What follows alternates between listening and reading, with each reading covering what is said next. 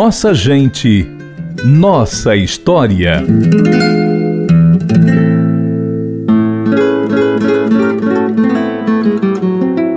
Considerada a dama do teatro cearense. Estou falando de Antonieta Noronha, que começou sua vida profissional aos 18 anos, participando de um programa de calouros da Ceará Rádio Clube. Depois de integrar o coral do Conservatório Alberto Nepomuceno, a jovem recebeu um convite para participar do curso de Arte Dramática da Universidade Federal do Ceará. Após concluir o curso, em 1964, ela não parou mais. Integrou o elenco da comédia cearense e o Teatro Novo. A versatilidade foi sua marca registrada, seja para interpretar comédias, dramas ou tragédias. Antonieta Noronha teve diversas participações no cinema, em filmes como Dora Doralina, Deixe-me Ficar e Tempo de Ira, além do premiadíssimo Central do Brasil, ao lado da atriz Fernanda Montenegro.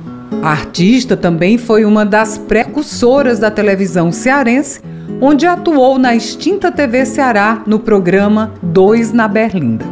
A atriz Antonieta Noronha acumulou vários prêmios por sua atuação no teatro, cinema e televisão. Foram também muitas homenagens. O Teatro Antonieta Noronha, no centro de Fortaleza, foi inaugurado em 2004 com o espetáculo Um Minuto de Silêncio, interpretado pela própria atriz. Antonieta Noronha morreu em 2015, aos 79 anos, depois de uma luta contra o câncer de mama. Naquele ano, ela completava meio século de vida artística.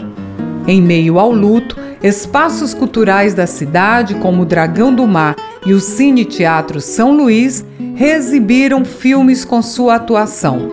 Uma homenagem póstuma à dama do teatro cearense.